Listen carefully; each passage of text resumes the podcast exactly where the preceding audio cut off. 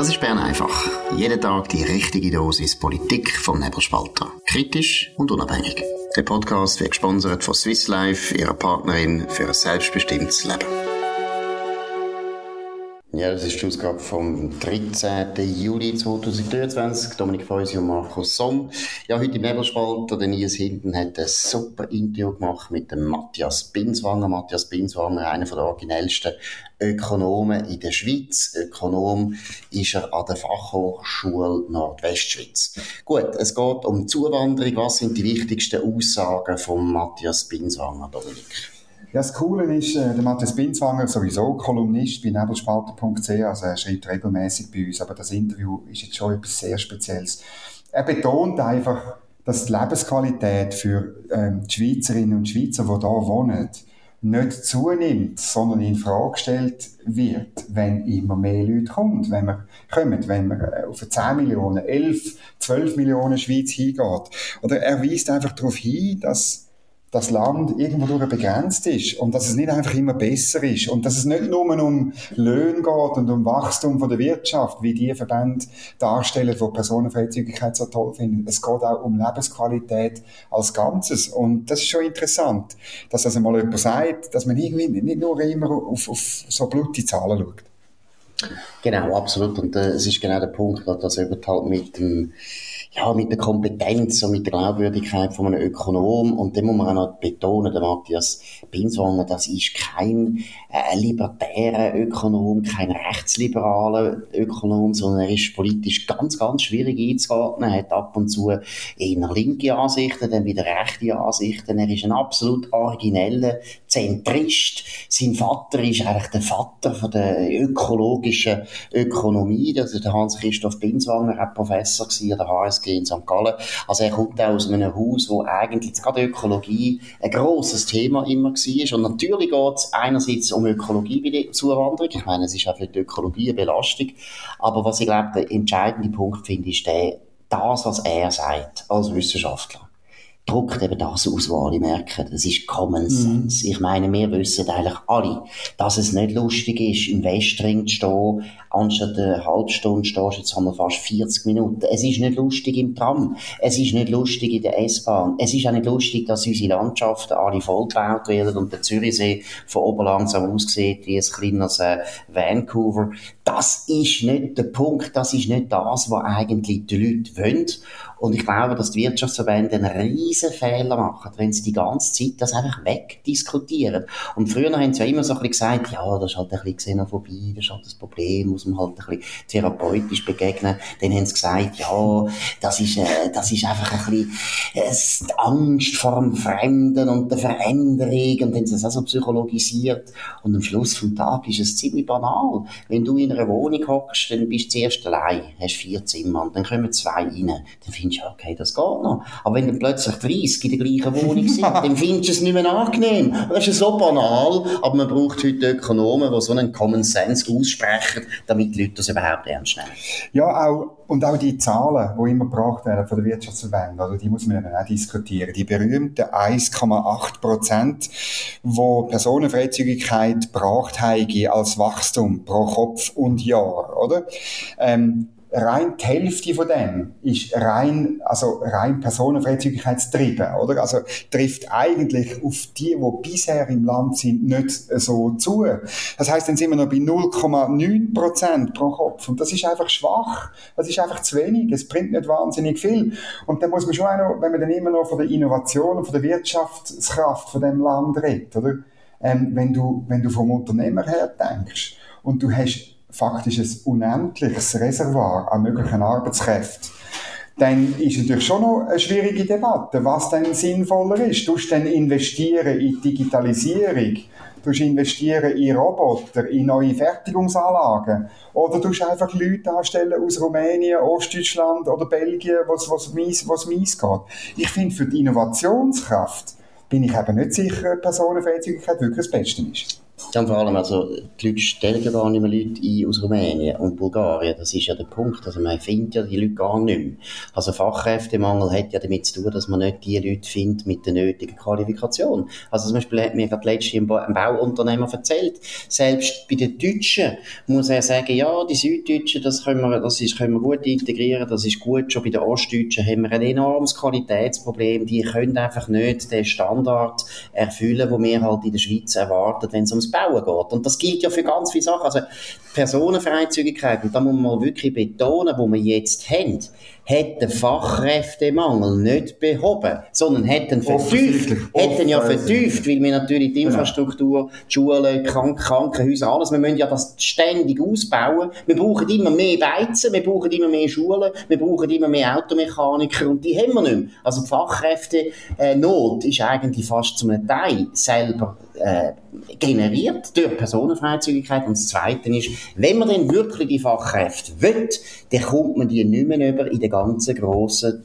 EU mit ihren, glaube wie viel, 350 Millionen Leute. Das löst eigentlich unser Problem nicht, sondern wir müssen viel eher können selektiv auf der ganzen Welt Leute können rekrutieren. Dann würden wir vielleicht die Fachkräfte eher finden als jetzt. Ja, wir müssen weltoffen sein statt europhil. Das ist mein alter Credo, das funktioniert immer noch. Äh, Deutschland hat ein Problem mit den Fachkräftezustrom, der via Schweiz kommt. Sie nerven sich über die löcherige Schweizer Grenze.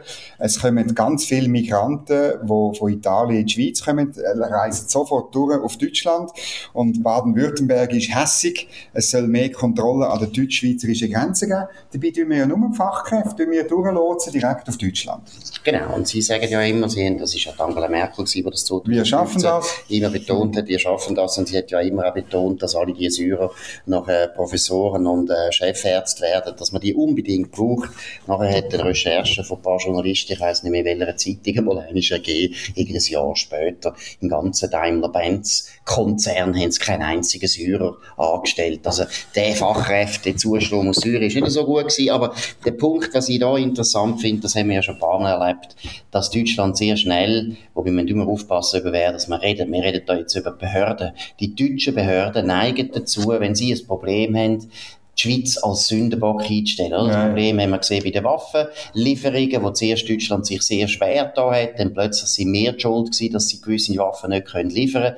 Jetzt ist es ein bisschen mit dieser Zustromsproblematik, wo sie auch der Schweiz ein bisschen schwarze Peter zuschieben. Und meine, meine, meine Verdächtigung ist die, die deutschen Journalisten, und ich rede jetzt wirklich bewusst von den deutschen Journalisten, nicht von der deutschen Bevölkerung, die deutschen Journalisten haben die Schweiz nicht sehr gern, weil sie sind links, und wer links ist, kann die Schweiz nicht gern haben, weil die Schweiz steht, alles was die Schweiz berühmt und bekannt und auch erfolgreich gemacht hat, sind bürgerliche Rezepte und nicht linke Rezepte, deshalb haben die linken Journalisten die Schweiz nicht gern, und deshalb haben aber die Behörden das Gefühl, der Sündenbock, der Schweizer Sündenbock, ist immer gut, wenn sie selber das Problem wollen zudecken. In der deutschen Bevölkerung bin ich überzeugt, da sind die Leute völlig einverstanden und finden, die Schweizer machen es richtig. Das sind die Einzigen, die sagen, ja komm, wir müssen nicht alle Leute aufnehmen, wir schicken die einfach weiter, während die Deutschen halbe, den halben Neuen Osten wollen aufnehmen. Gut, wir gehen zum nächsten. Wie hat der Minister geheißen, der mit der Kavallerie droht hat? Das war der Pierre Steinbrück und der ist genau. immer sehr gern, nicht mit der Kavallerie, sondern mit dem Flugzeug, sehr gerne in die Schweiz gekommen und hat sehr gut bezahlte äh, Reden gehalten, das Honorar hat er sehr gerne eingestrichen, hat vielleicht auch noch ein Konto eröffnet in der Schweiz, wo er dann ja, das Geld hat Machen wir gerne. ein bisschen können aufbewahren Aber ich finde das gut. Ohne dass äh, der, der, der, der deutsche Fiskus eben da irgendetwas in die Suppe hineinspuckt. Er hat droht mit der Kavallerie und wir antworten mit der Migrantenarmee. Das ist doch ideal. Genau. Nein, sie, haben ein Problem, das sie selber sollten lösen und nicht äh, den kleinen Nachbarländern sollten die Schuld geben. Gut, ein anderes Thema ist auch der Islam in der Schweizer Armee. Christoph Mörgeli, Redakteur bei der Weltwoche, hat eine ganz gute Recherche gemacht, eine kleine Recherche, aber eine gute, über den berühmten neuen ersten Imam von der Schweizerischen Armee, Dominik. Ja, der heißt Muris Begovic, berühmt ist er geworden wegen einem Foto, das durch die Medien gegangen ist, ähm, wo man sieht, wie man, wie man das Opferfest feiert, also ein Teil von der Kompanie ähm, tut das mit ihm zusammen feiern, ähm, ich weiß gar nicht, auf auf, auf Gebetsteppich oder vermutlich auf dem Schlafsack oder so, auf dem Gebirgsschlafsack, den man vielleicht noch hat.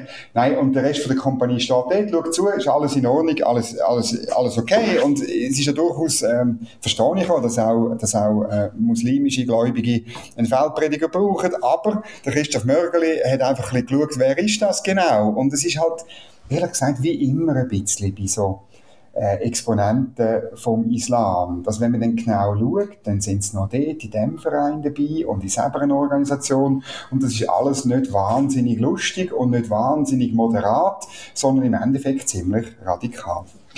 Genau, es hat dann dort in den Organisationen, wo er damit verbunden ist, hat es dann halt auch sehr radikale Leute, sehr radikale Prediger, wo man dann eben sagt, das ist ja genau der Islam, wo wir nicht meinen, wir wollen den aufgeklärten Islam fördern. Und der Herr Begovic, muss ich jetzt sagen, nach dem, was ich jetzt da gelesen habe von Christoph Mörgeli, macht mir da nicht den Eindruck, also, dass er sich da wirklich klar würde distanzieren. Von dem her muss ich sagen, Viola am Herd, bitte noch einmal überdenken, die Person wirklich besser überprüfen, genau mal schauen, woher kommt der eigentlich, was hat der für Ansichten, was äh, schreibt und redet. Und das Zweite, was ich auch noch sehr interessant gefunden habe, das habe ich natürlich überhaupt nicht überlegt. Wir haben ja da die SVP stark kritisiert, auch zu Recht, das nehmen wir nicht zurück. Aber was interessant ist, das sagt äh, nachher Saida Keller-Mesali, meiner Meinung nach eine von der besten und interessantesten Islamkennerinnen in der Schweiz selbstverständlich kritisch, was den Islamismus betrifft und hat immer wieder auch mit einem unglaublichen Mut, das muss man dann auch mal ausdrücken, mhm. oder? Mit einem Sehr. unglaublichen Mut tut sie sich exponieren.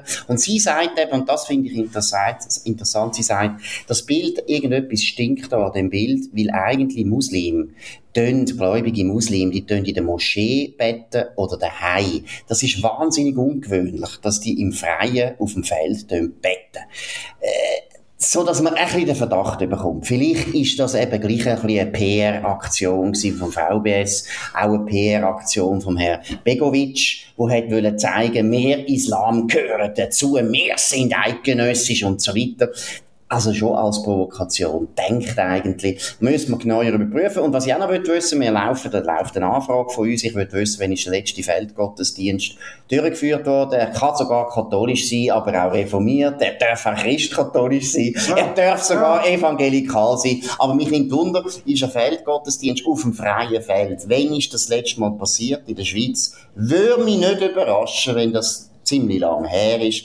Also auch das wäre ein Hinweis, dass es sehr ungewöhnlich war, was der Herr Begovic da gemacht hat. Also im Gebirgsfusilierbataillon 86 hat es das sicher gegeben, Anfang 90er Jahre, aber ich gebe zu, das ist schon sehr lang her. Ja, jetzt müssen wir noch über äh, die Reihe der Klimaheuchler, die geht weiter, das ist großartig. Wir, äh, es ist einfach ein absoluter Wahnsinn, wie wir jeden Tag können über Sachen berichten Das ist eine Geschichte von Stefan Milius in der aktuellen Weltwoche. Genau, es geht um die Laura Bucher, auch wieder eine von diesen absolut famosen SP-Regierungsrätinnen, wo die ganze Bevölkerung, da, ist, da betrifft St. Gallen, Sie ist eine St. Galler äh, Regierungsrätin, tut belehren darüber, wie man eben klimaschonend sich verhalten Das ist das Programm von ihrer famosen Partei, die eine famose Klimapolitik hat. Und die Frau Laura Bucher darf natürlich auch mal in die Ferien fahren. Aber sie fährt nicht ins Dockenburg, sie fährt nicht auf den Sentis. Obwohl Dockenburg ja, schön Sie fährt also, nicht auf den Sentis, sie geht auch nicht ins Vorarlberg, sie geht nicht am Bodensee, sie geht, ja, sie geht nicht einmal an die Innerschweiz. Nein, es muss Hawaii sein. Es muss Hawaii sein mit vier, äh, vier Personen, ihre Familie, zwei Kinder, wie das normal ist bei den Sozialdemokraten, mehr als zwei Kinder, das verträgt es nicht. Vier Personen fliegen auf Hawaii, um sich zu erholen vom Stress in St. Gallen. Wir können jetzt nicht genau ausrechnen, wie viel CO2-Ausstoß Laura und ihre Familie machen. Der Stefan Milius hat das gemacht. 16,5 Tonnen. 16,5 Tonnen. Haben die Platz überhaupt in dieser Vierzimmerwohnung, die sie wahrscheinlich in St. Gallen subventioniert bewohnen? Nein, ich habe keine Ahnung. Nein, ich habe keine Ahnung, ob Laura Bucher in der Stadt St. Gallen wohnt oder sonst in einem wunderschönen Bauernhof, Bauernhof in Toggenburg, wo sie die 16,5 Tonnen CO2 kann verstecken kann. gesponnen. Nein, aber es ist schon unglaublich. Wir haben den Max Vöckli schon mal erwähnt. Wir haben noch einmal den Max Vöckli. Noch ein bisschen weiter, der grösste Klimaheuchler der Welt. Aber, also ich würde sagen, die Laura Buch ja, ist noch grösser. Also. Die ist jetzt also ganz weit unterwegs. Und vor allem finde ich auch lustig, dass sie schon mal eine so grosse Ferien gemacht hat. Die, die Politiker haben wirklich ein gutes Einkommen. 2018, das ist jetzt auch noch nicht so lange her, das ist gerade vor der Corona-Zeit gewesen, ist sie auf Bali geflogen. Bali ist auch nicht um die Ecke. Und die SBB fährt immer noch nicht nach Bali. Das sind einfach Politiker, die man muss abwählen, abwählen. Das sind verlogene Sozialdemokraten. Abwählen bitte.